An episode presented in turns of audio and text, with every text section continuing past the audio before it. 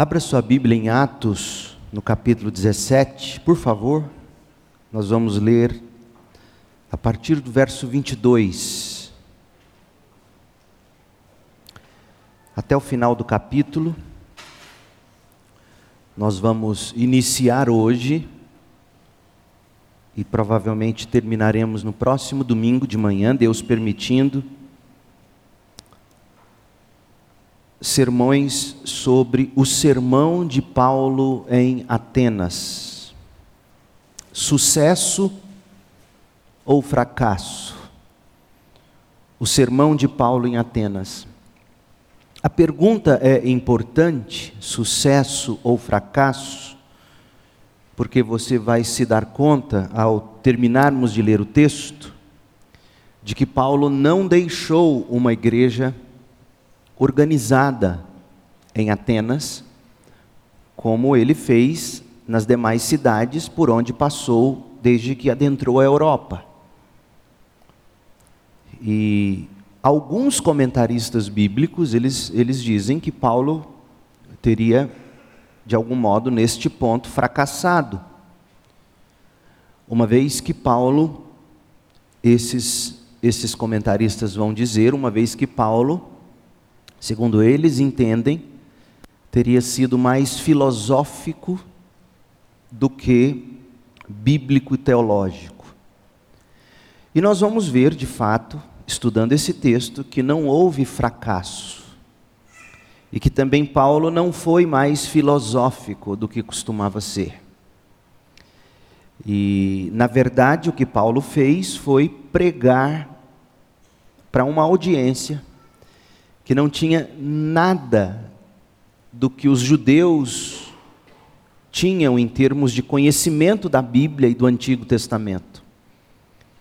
Portanto, Paulo aqui pregando aos atenienses, ele vai nos ensinar de que modo nós devemos pregar a Bíblia, o Evangelho, a cruz, a ressurreição, de que modo nós temos que pregar o Evangelho para uma cultura que não conhece a Bíblia. Ele estava no coração da filosofia grega, ele estava em Atenas.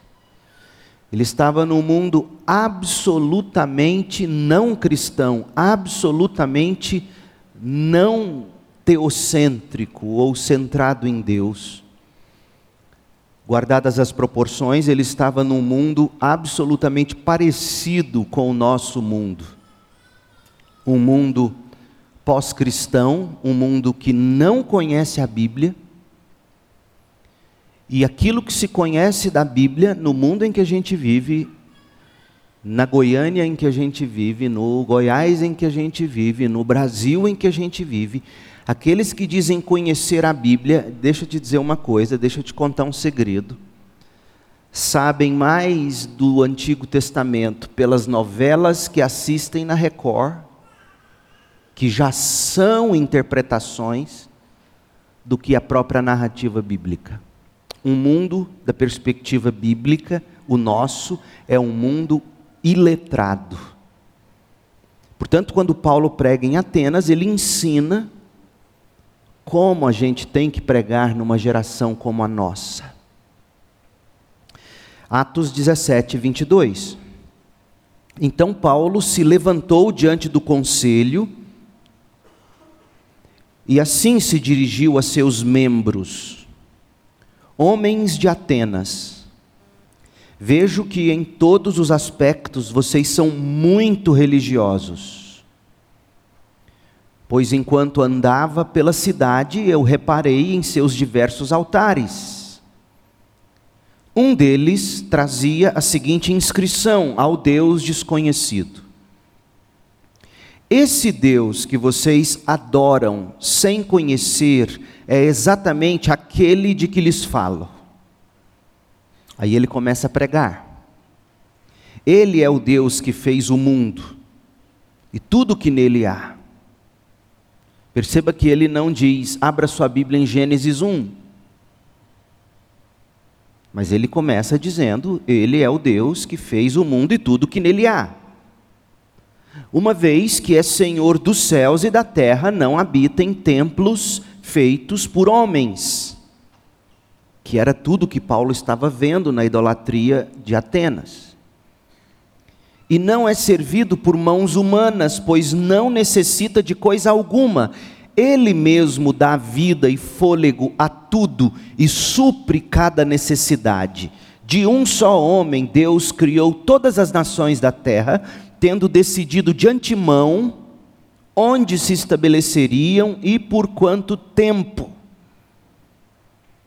Seu propósito era que as nações buscassem a Deus e tateando, esse verbo tatear é curioso, é um verbo utilizado numa das histórias de Homero, quando vai falar da Odisseia. Então, Paulo está citando, digamos, guardadas as proporções, ele está citando um trecho da Netflix deles. Tateando é um verbo claramente. Nós não conhecemos grego. Não é a nossa língua. Esse grego neotestamentário é uma língua morta. Ela não é nem falada hoje na Grécia.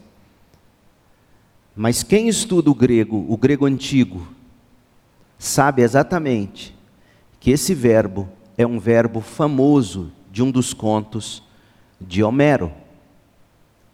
Paulo está chamando a atenção deles, ele está fazendo pontes. Seu propósito era que as nações buscassem a Deus e tateando, talvez viessem a encontrá-lo, embora ele não esteja longe de nenhum de nós pois nele, em Deus, vivemos, nos movemos e existimos. E olha só o que ele vai fazer agora. Se você tinha dúvida de que o verbo tatear era retirado de uma literatura pagã grega, ele não vai deixar dúvida agora de que ele vai citar poetas pagãos gregos. Como disseram alguns de seus próprios poetas, somos descendência dele. E por isso,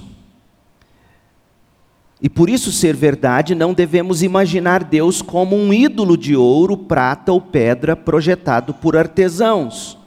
No passado, Deus não levou em conta a ignorância das pessoas acerca dessas coisas, mas agora Ele ordena que todos em todo lugar se arrependam.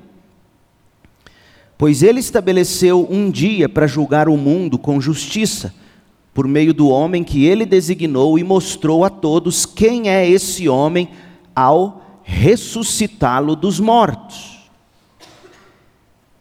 Quando ouviram Paulo falar da ressurreição dos mortos, alguns riram com desprezo.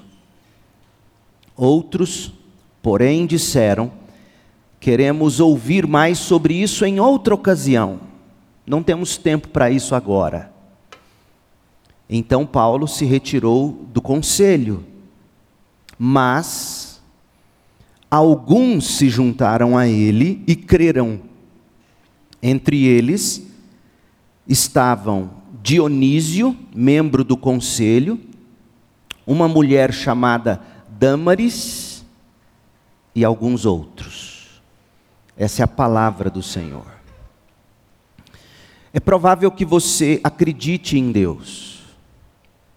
Primeiro, porque, segundo estatísticas, 97% dos brasileiros afirmam acreditar totalmente em Deus. Ainda mais impressionante, mesmo entre os que não têm religião no Brasil, mesmo entre eles, 81% deles acreditam na existência de Deus. Então é provável, pelas estatísticas, que você creia em Deus. Segundo, se você está aqui neste culto, as chances são de que você acredita em Deus. Afinal, você está na casa de Deus, a reunião dos santos, a igreja de Cristo reunida para culto para adoração. Portanto, é muito provável que você acredite em Deus e afirme acreditar absolutamente, totalmente em Deus. A questão, portanto, passa a ser outra. A questão não é: você acredita em Deus? Você acredita em Deus? A questão é: você de fato vive como alguém que acredita em Deus? Perceba a diferença. Você é do tipo ateu prático? Ou você é daqueles que crê em Deus, professa crer em Deus, mas vive como se Deus não existisse? Ou você acredita em Deus, mas intimamente você não conhece Deus? Meu povo, tem muita gente que confessa o nome de Deus, mas vive como se não o conhecesse ou se ele não existisse. Ateus na prática. É esse o seu caso? É o caso de você não viver como se Deus existisse? É o caso de você não viver como alguém que conhece Deus? Eu te pergunto essas coisas, porque quando a gente lê Atos 17, você percebe que aquela gente de algum modo acreditava em deuses. Inclusive naquele Deus que eles mesmos admitem não conhecer. E eu quero usar esse caso dos atenienses para mostrar que sem Deus no mundo, Agora, viver sem Deus no mundo não é viver dizendo, eu não acredito em Deus. Pior do que esses são aqueles que dizem, eu creio em Deus, mas vivem como se Deus não existisse. Então, viver sem Deus no mundo provoca a tendência de se viver como viviam os atenienses. E de que modo viviam os atenienses? Em primeiro lugar, eles viviam criando e nutrindo ídolos. Atos 17, 16, veja. Enquanto Paulo esperava por eles em Atenas, ficou muito indignado ao ver ídolos por toda parte. Quem vive sem Deus no mundo vive criando e nutrindo ídolos. Segundo, vive se alimentando de novidades movendo-se por ondas ou por ventos de ideias e de doutrinas. Leia o verso 21, o parênteses que Lucas nos coloca nesta narrativa, para mostrar que quem vive sem Deus no mundo, além de criar e nutrir ídolos, vive atrás de correr vive correndo atrás de novidades. Olha o que Lucas diz, verso 21. Convém, convém, explicar que os atenienses, bem como os estrangeiros que viviam em Atenas, pareciam não fazer outra coisa senão discutir as últimas novidades. Quem vive sem Deus no mundo vive correndo atrás de novidades. Em terceiro lugar, quem vive sem Deus no mundo se sustenta de religiosidade. Religio religiosidade essa que não promove o conhecimento genuíno de Deus. Olha o verso 23. Pois enquanto andava pela cidade, reparei em seus diversos altares. Um deles trazia a seguinte inscrição: Ao Deus desconhecido. Esse Deus que vocês adoram. Olha, não é apenas que havia um altar lá, mas havia um altar sob o qual eles adoravam, mas esse Deus desconhecido, esse Deus que vocês adoram, sem conhecer, é exatamente aquele de que lhes falo. Viver sem Deus no mundo faz você se sustentar de religiosidade que não promove o conhecimento de Deus. Mas em quarto lugar, viver sem Deus no mundo faz você se valer de filosofias vãs, de ideologias, que quando espremidas, o caldo que sobra é o da religião. Olha o verso 18. Paulo também debateu com alguns dos filósofos epicureus e estoicos.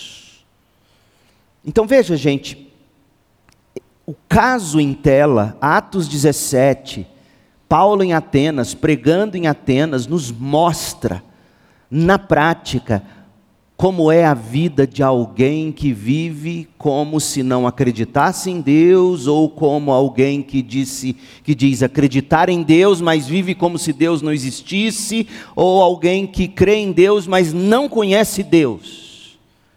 É gente idólatra, é gente que se alimenta de novidades, acha que a salvação está na última descoberta, é gente que se sustenta de religiosidade sem o conhecimento de Deus, é gente que se vale de vãs filosofias ou de ideologias.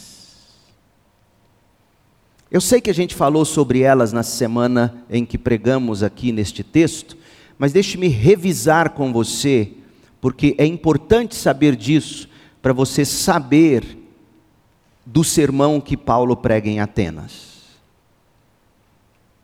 central para a filosofia epicurista, porque lá tinha os epicureus e os estoicos. Central para os epicuristas era o ensino de que o prazer e a evitação da dor são o objetivo principal do homem. Você tem que buscar o prazer e você tem que, de todas as formas, virar as costas para aquilo que te causa algum sofrimento. Esses filósofos, eles eram materialistas.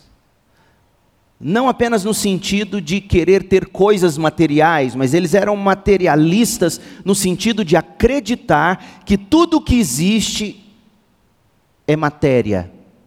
Não existe vida além da matéria, não existe Deus, não existe o sobrenatural. Embora eles, veja, veja a loucura deles, embora eles não negassem a existência dos deuses. É que eles criam que esses deuses não, não interviam nos assuntos dos homens.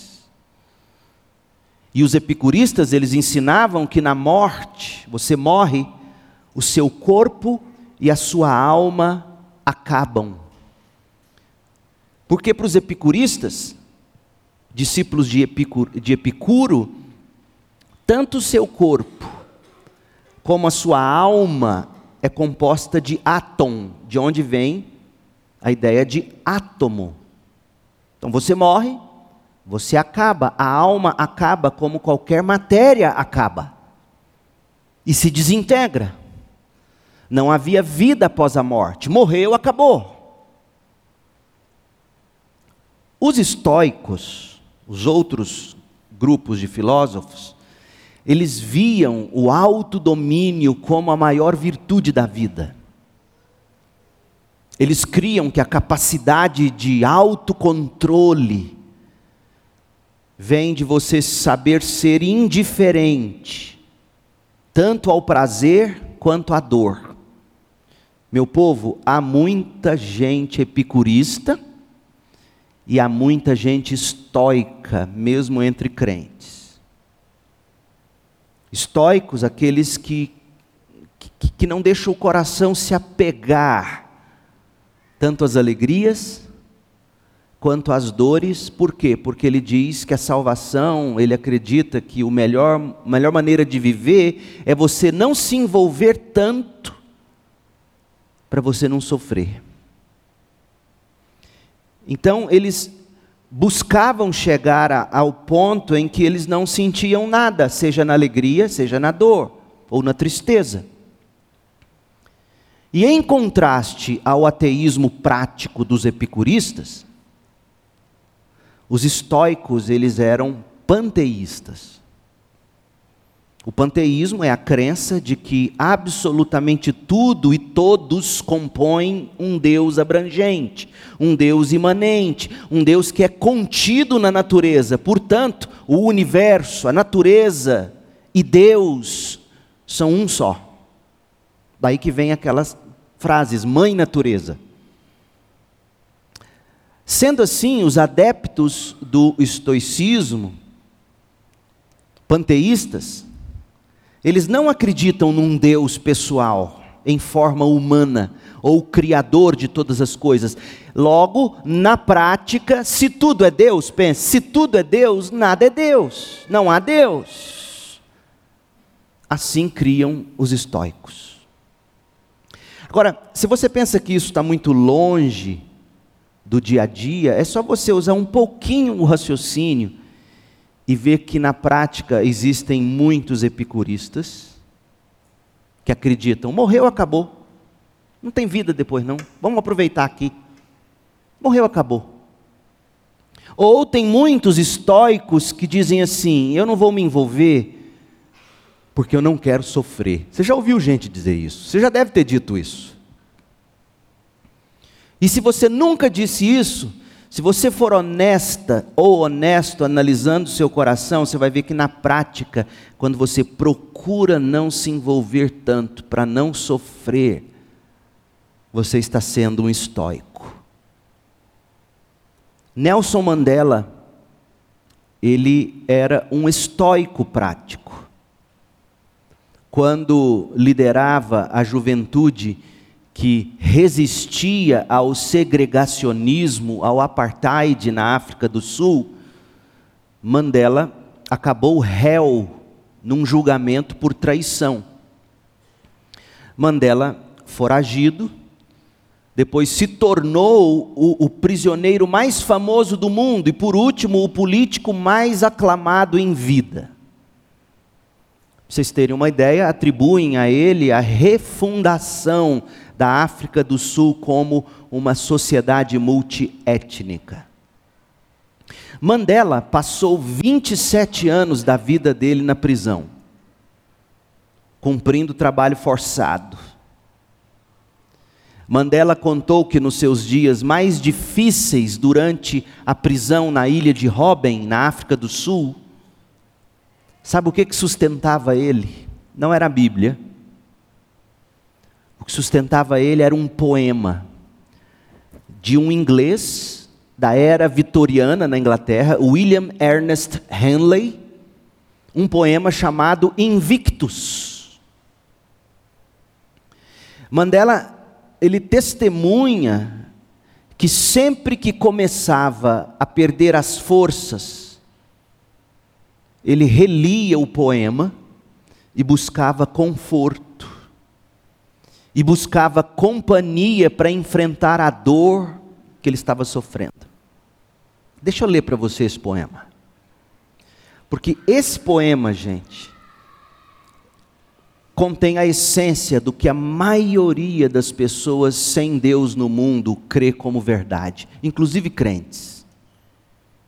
Por isso que eu tomo seu tempo para você ouvir isso. Como o estoicismo, como o epicurismo são filosofias mais comuns do que você imagina. Pode ser que você nunca tenha ouvido falar desse poema, mas você vai perceber que na prática, tantas vezes, você vive como um estoico. Você vive como escreveu um Henley nesse poema chamado Invictus ou Invicto. Ouça. Do fundo desta noite que persiste, a me envolver em breu, eterno e espesso, a qualquer Deus, se algum acaso existe, por minha alma inconquistável, eu agradeço. Nas garras do destino e seus estragos, sob os golpes que o acaso atira e acerta, nunca me lamentei, nunca me lamentei, nunca choraminguei, e ainda trago minha cabeça, embora em sangue, ereta. Nunca baixei minha cabeça, ou oh, quantas vezes a gente já disse isso? Como se fosse algum problema. Em alguns momentos a gente baixar a cabeça e dizer: Eu não sei o que fazer. Além deste oceano de lamúria, Somente o, o horror das trevas se divisa, porém o tempo a construir-se em fúria não me amedronta nem me martiriza. Eu não me martirizo. E a última estrofe, a mais famosa, inclusive em Sociedade dos Poetas Mortos, o filme. Não importa quão estreita a fenda, eu não declino, nem quão pesada a mão que o mundo espalma, eu sou o senhor do meu destino, eu sou o capitão da minha alma. Oh, meu povo, essa é a religião dos humanistas. As pessoas acham que tem a própria alma na mão, tem o controle do seu próprio destino. As pessoas acham que são senhores do destino. As pessoas acham que há alguma virtude em não se martirizar, há alguma virtude em nunca baixar a cabeça, há alguma virtude em dizer minha alma nunca se dobrou. Não há virtude nisso, isso não é cristianismo é estoicismo, é humanismo. Pois bem, este é o espírito dos estoicos. É para essa gente que Paulo está pregando. Veja, é para gente como hoje que Paulo prega em Atenas. O espírito estoico, ou seja, a capacidade de se cultivar, venha o que vier, o autocontrole, como se fosse possível entregue a si mesmo. A capacidade de se tomar as rédeas da vida nas próprias mãos e cantar. Desculpe, mas olha outro estoico, talvez esse você conheça. Frank Sinatra. I did it my way. Sabe aquela música? My Way, Frank Sinatra? Eu fiz do meu jeito. Esse é o estoico. Esse é o hino dessa geração. Ou, segundo o poeta Henley, eu sou o senhor de meu destino, eu sou o capitão de minha alma. Gente, como é duro viver assim, sem Deus no mundo. Mas há quem se gabe disso. Como é duro tomar as rédeas da vida nas próprias mãos, mas tem gente que se gaba disso. Como é duro tentar manter inquebrável a própria alma, mas ou você se quebra diante de Deus, ou você não se salva.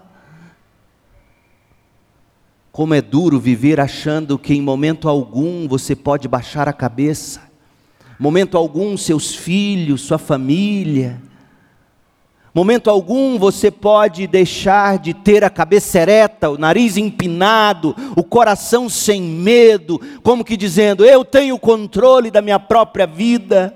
Como é duro, mas tem gente que vive assim. Como é difícil viver sem Deus no mundo. Não é apenas duro viver sem Deus no mundo, gente. É degradante. É degradante. Sabe o que é a vida sem Deus? G. K. Chesterton, um dos grandes pensadores da língua inglesa. Ele nasceu em 1874, morreu em 1936. Ele era católico, mas um grande pensador. A vida sem Deus, Chesterton escreveu, faz você acreditar em qualquer coisa e viver de qualquer jeito. Olha o que ele escreveu, preste atenção, abre aspas. Muitas vezes, olha, olha a sagacidade, a esperteza dele. Muitas vezes se supõe que quando as pessoas param de acreditar em Deus, elas não acreditam em nada. Muitas vezes a gente pensa assim, na é verdade. Fulano não acredita em nada. Você está dizendo o seguinte, ou acha que está dizendo, ele não acredita em Deus. Fulano não acredita em nada. Chesterton diz, é impossível. É pior do que isso. Ele diz: quando alguém para de acreditar em Deus, essa pessoa acredita em qualquer coisa. E é verdade. Foi exatamente isso que Paulo viu quando chegou a Atenas. um bando de gente acreditando em qualquer coisa. Um bando de gente idolatrando qualquer coisa. Um bando de gente correndo atrás de qualquer novidade. Um bando de gente se apegando ao que fosse mais conveniente. Talvez seja esse o seu caso. Pastor, mas eu sou crente. Meu povo, quanto mais eu escuto as pessoas, e vocês acham que eu não escuto, talvez, porque eu brinco muito quando eu desço daqui. Mas talvez seja uma estratégia. Como eu escuto as pessoas. E quanto mais eu as ouço, mais eu descubro que apesar de terem um dia sido batizadas, apesar de professarem fé em Jesus, vivem como estoicos, vivem como epicureus, vivem sem Deus no mundo. Se é o seu caso, e aqui, um parêntese, eu, eu não me eximo disso. Muitas vezes eu me pego vivendo sem Deus no mundo.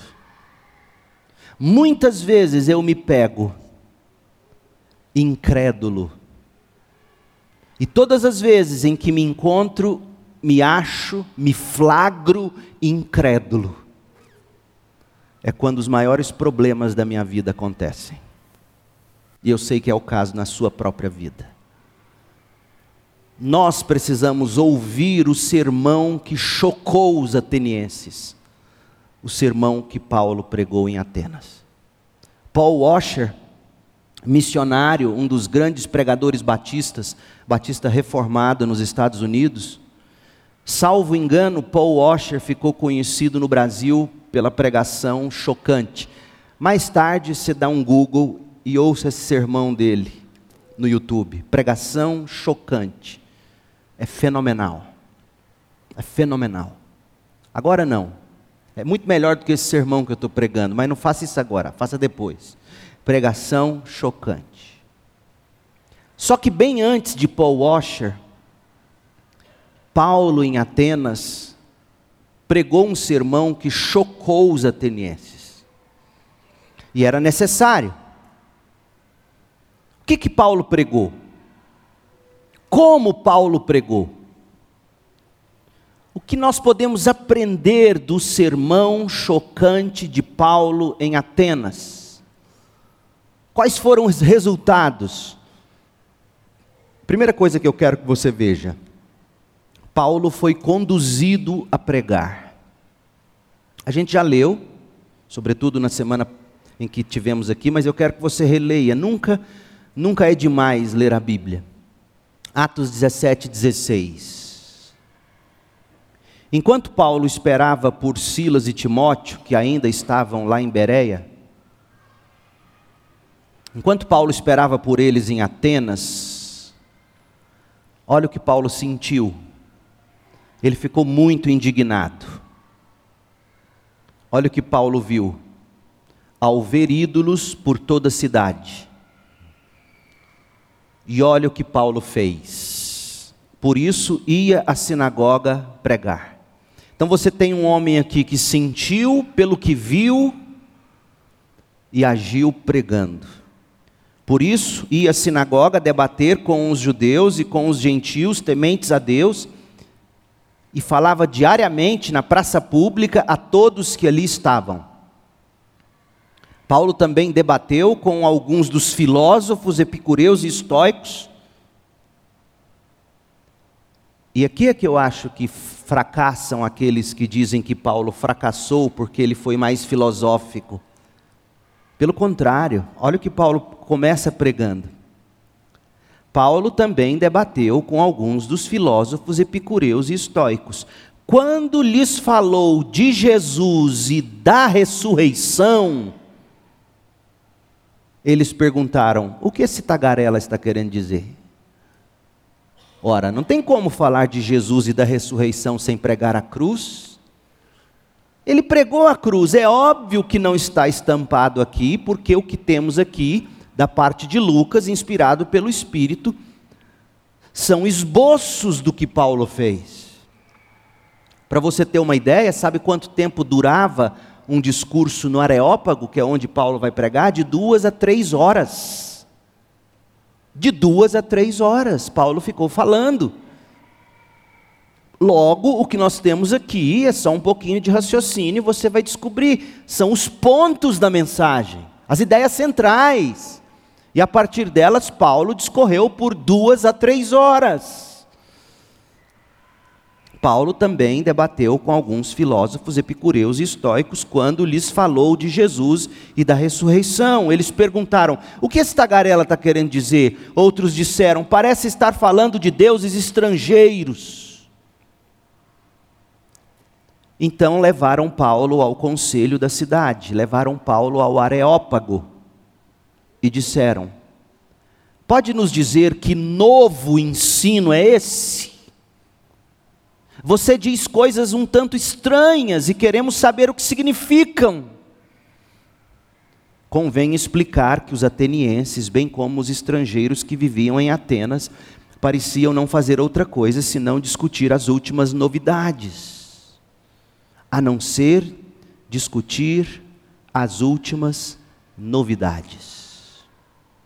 Gente, como muitos em nossa época, como o número de igrejas a se perder a conta, os atenienses adoravam as últimas novidades. O problema é que eles, tampouco a nossa geração, o problema é que aqueles seres humanos dos dias de Paulo em Atenas e os seres humanos de hoje, de fato, os seres humanos desde a queda no Éden, o problema é que o ser humano não precisa de novas ideias.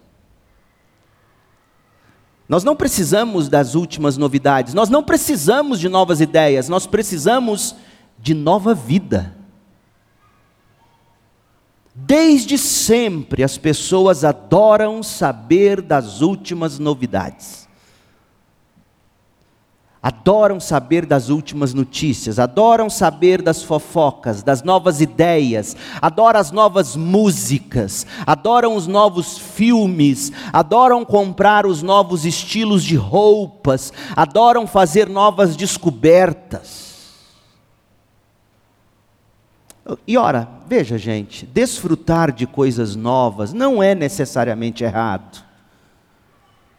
O problema, no entanto, é que essas coisas não são a salvação. E algumas coisas vitais são imutáveis.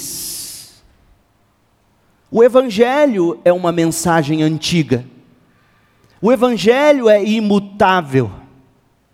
O Evangelho não pode ser editado, o Evangelho não pode ser expandido, o Evangelho não pode ser encolhido, o Evangelho não pode ser atualizado. Eu li, por exemplo, sobre um homem da Universidade de Manchester, nos Estados Unidos, que ganhou um doutorado, recebeu o doutorado em Novo Testamento, com a seguinte tese: a de que o Jesus foi o fundador de um culto que adorava a imagem de um falo, que é o órgão reprodutor masculino, adorava um falo construído de cogumelos. Ganhou um, um PhD defendendo a tese. Absurdo. Aparentemente, aquele aluno doutorando achou uma boa ideia ou achou uma ótima ideia dar uma nova reviravolta no Evangelho. Só que o Sproul, comentando sabiamente sobre isso, ele disse assim: Isso é novidade, mas também é ridículo. O novo ignorou o verdadeiro. Portanto, gente, tome cuidado ao enfatizar demais as novidades sobretudo no que diz respeito ao Evangelho, à igreja, à liturgia, ao culto. Porque tudo acaba sendo tão novo, tão informal, que a pessoa, quando entra em contato, não tem mais a sensação de estar na presença do sagrado, do divino, do Deus soberano. Lembre-se de que o Evangelho é a antiga, a velha e a única história que tem o poder de dar nova vida às pessoas. E se a gente mudar o Evangelho, nós destruímos o Evangelho e será vã, inútil a nossa fé.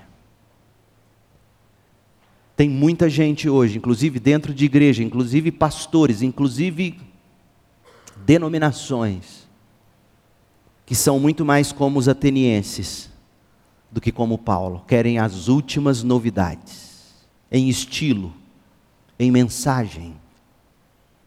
Isso é perigosíssimo. Paulo foi conduzido a pregar a sua novidade. Mas Paulo anunciou o velho, o imutável, o bom e o poderoso Evangelho de Jesus Cristo. Como Paulo fez? Como Paulo pregou? Em primeiro lugar, veja, nós vamos começar. Eu vou ver só mais esse ponto hoje. E no domingo que vem, a gente vai continuar. Mas a primeira coisa que Paulo faz, isso é muito importante. Você vai pregar para uma geração que adora novidades, a nossa é assim. Você vai pregar para uma geração que conhece nada de Bíblia, nada de Bíblia, mesmo que tenha a Bíblia aberta no Salmo 91, como eu cresci vendo minhas avós, a Bíblia aberta no Salmo 91, a página empoeirada. E, e eu falava, por que nesse Salmo 91? Porque todas as vezes que eu tentava ler aquilo, quando menino, eu, eu saía correndo de medo. Aquele que habita na sombra do esconderijo do Altíssimo, a sombra do Onipotente, vai cair um do lado, outro do outro. Eu falei, chega, eu corria. Mesmo que a pessoa tenha a Bíblia aberta no Salmo 91, empoeirado, rasgado, colado com durex amarelo, não conhece a Bíblia. Não conhece a Bíblia. Gente que já teve em liderança de igreja, não é o nosso caso. Gente que canta em coral, não é o nosso caso. Mas não conhece a Bíblia. Então, mesmo quando você está lidando com quem diz conhecer a Bíblia, na geração em que a gente está vivendo, você não pode ter como garantido que o outro conhece a Bíblia. Ele não conhece. A julgar pelo fato de que hoje as pessoas gastam muito mais tempo no rios do Instagram, na televisão, na internet, sem Bíblia. E que quando está lendo a Bíblia, está lendo no celular, com todos os alertas ligados, e chegando mensagem, eu duvido que você conhece a Bíblia. Olha como Paulo faz, olha como ele começa. Em primeiro lugar, Paulo estabelece contato com seus ouvintes. Paulo estabelece contato na pregação. Isso é muito importante.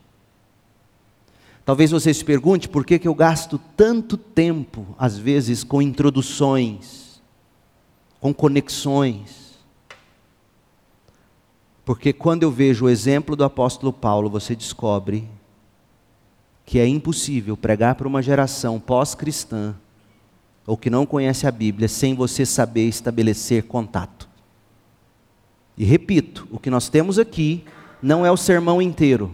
Paulo pregou de duas a três horas, era o hábito. O que temos aqui são os pontos.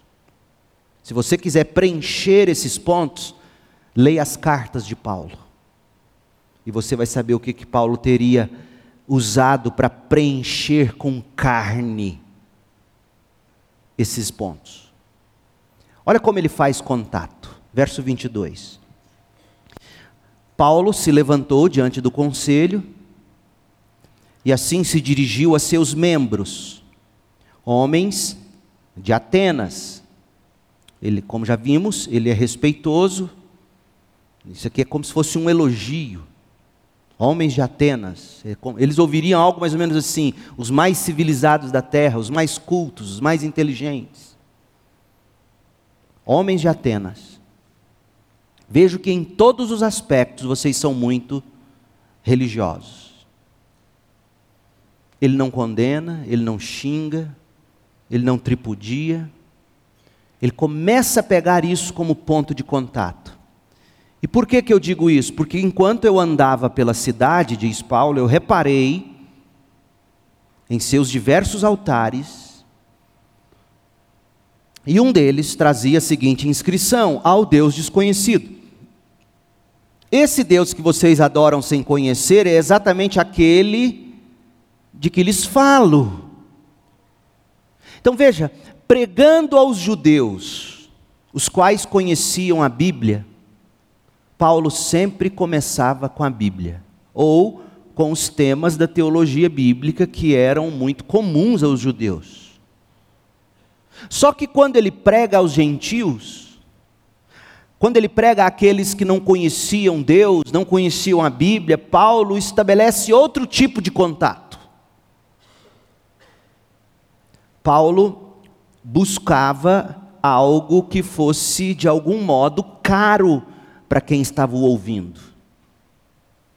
Alguma coisa que pudesse chamar a atenção deles e dizer: peraí, esse homem está nos respeitando, homens de Atenas, ele está nos respeitando. Segundo, ele, ele, ele observou a nossa expressão cultural, ele examinou os altares. Não xinga, não briga. Terceiro, ele ele está falando de algo que nós temos e e sobre isso ele quer expandir, ele quer conversar, o altar ao Deus desconhecido. Neste caso em tela, o que saltou aos olhos de Paulo foi a religiosidade dos atenienses. Não é que Paulo os estivesse bajulando, gente. Paulo não estava bajulando eles. Paulo não estava afirmando a religiosidade cultivada em Atenas como algo a ser preservado na cultura grega. Não é isso que Paulo está fazendo. Paulo vai detonar isso, mas primeiro ele tem que chamar a atenção deles, ele tem que trazê-los para ouvi-lo. Em face de uma cidade inundada de altares a deuses e a ídolos, Certamente que havia ali, Paulo percebeu, algum interesse em religião. Então, Paulo parte da religiosidade. Paulo estabeleceu um ponto de contato. Paulo identificou o interesse religioso dos atenienses. E Paulo pregou a partir deste ponto. Verso 23: Enquanto andava pela cidade, reparei em seus diversos altares, ele foi investigando.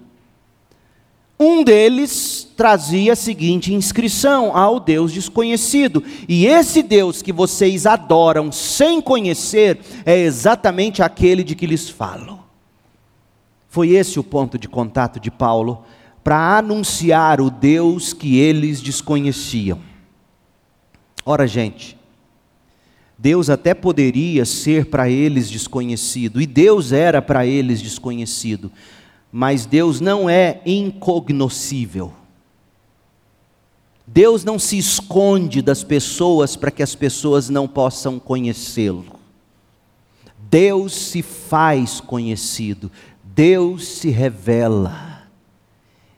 E aí eu posso imaginar Paulo preenchendo esse primeiro ponto de introdução com conteúdos tipo Romanos 1,19. Abra lá. Romanos 1,19. Sabem a verdade a respeito de Deus, pois Deus tornou evidente a verdade. Paulo está falando aos romanos, absolutamente pagãos, como os atenienses e os gregos sabem a verdade a respeito de Deus, pois Deus torna a verdade evidente. Por meio de tudo que Deus fez desde a criação do mundo, podem perceber claramente seus atributos invisíveis, seu poder eterno e a sua natureza divina. Porque é isso que se requer para criar o mundo do nada. A gente lê isso aqui e não presta atenção, mas Paulo está dizendo: duas coisas são necessárias para que o mundo exista. Não é matéria pré-existente. Não é um átomo, sei lá o que, que, que era, um, antes que de repente, bum, algo que sempre existiu e de repente explode num Big Bang.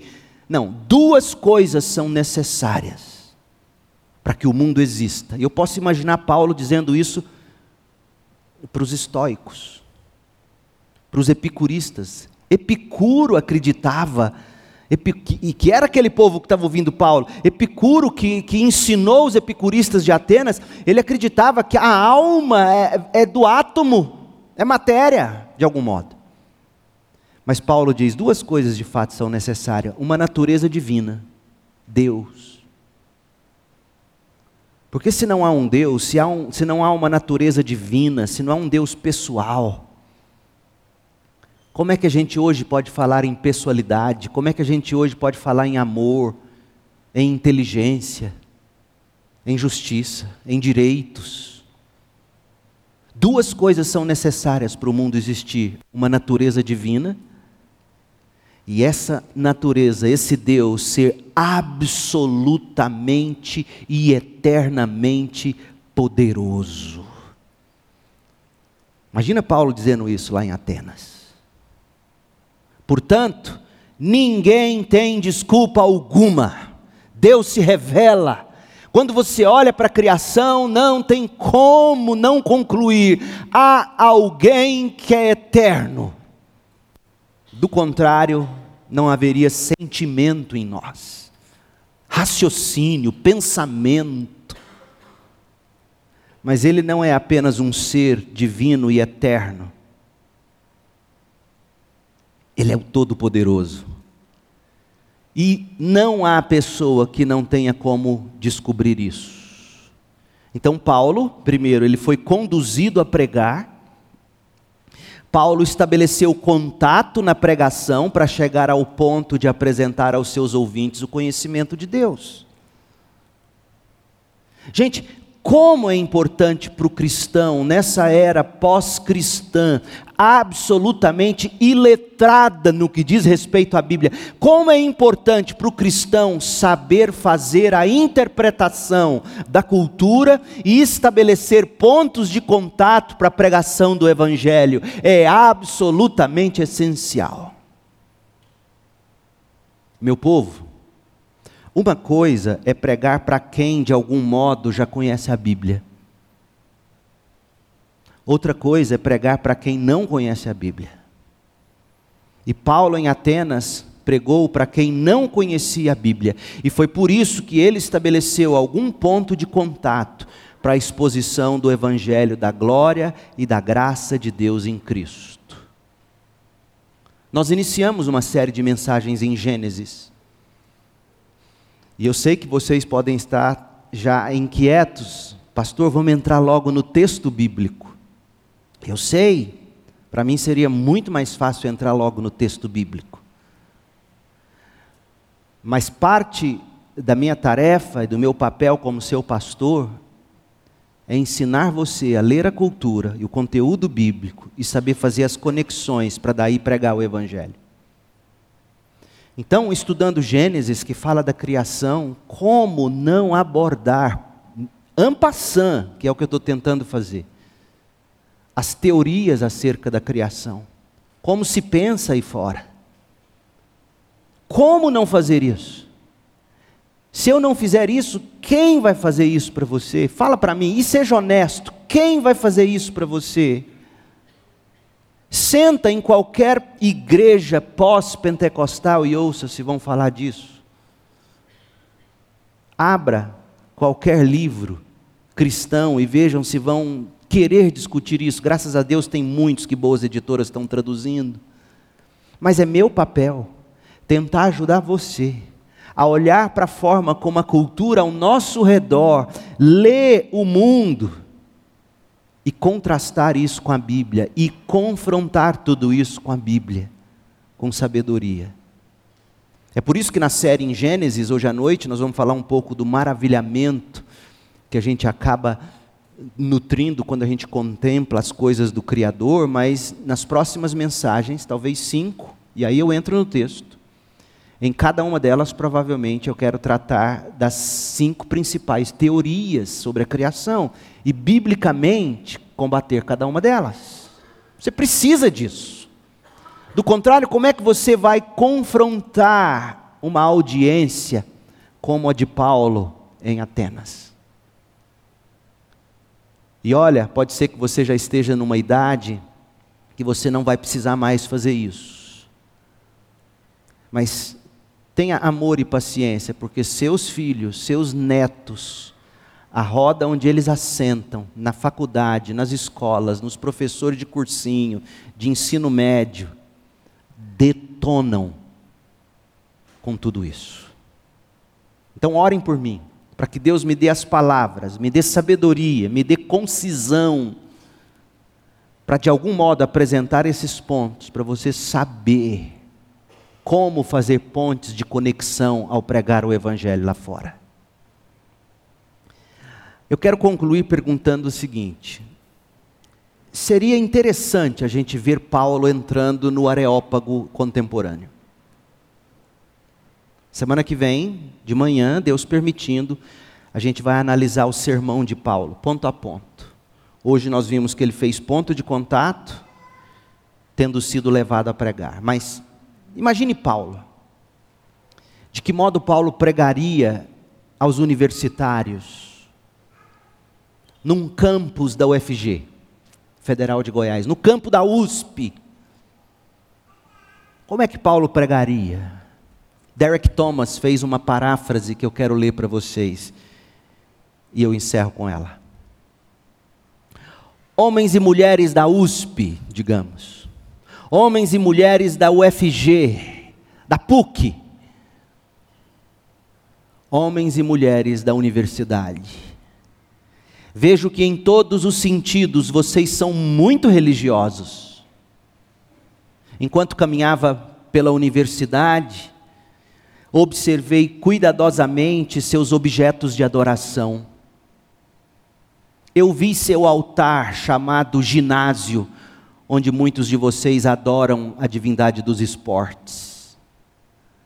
Eu vi o prédio da ciência, onde muitos depositam sua fé para a salvação da humanidade. Encontrei um altar para as belas artes, onde a expressão artística e a performance parecem reinar supremas, sem subserviência a qualquer poder maior. Eu andei pelo campus universitário e observei seus pôsteres de deusas do sexo e pirâmides de latas de cerveja sob a fumaça de seus incensos de maconha e de tabaco. No entanto, enquanto caminhava com alguns de vocês e via o vazio em seus olhos e sentia a dor no seu coração, eu percebi que no seu íntimo há outro altar, um altar ao Deus desconhecido, que vocês suspeitam existir e estar lá em algum lugar. Vocês têm a sensação de que há algo mais do que esses deuses humanistas. Eu sei disso. Eu vi isso em seu olhar. E esse Deus, por quem vocês anseiam, como alguém desconhecido, é quem almejo anunciar a vocês. Ele se revelou em Jesus Cristo. É disso que a gente precisa. Bíblia e olhos para ler a cultura e saber aplicar o Evangelho a essa cultura. Vamos embora votar? Vamos embora votar? Que Deus abençoe o país. Que Deus abençoe sua vida. Oremos. Pai querido, em nome de Jesus, nos abençoe com sabedoria,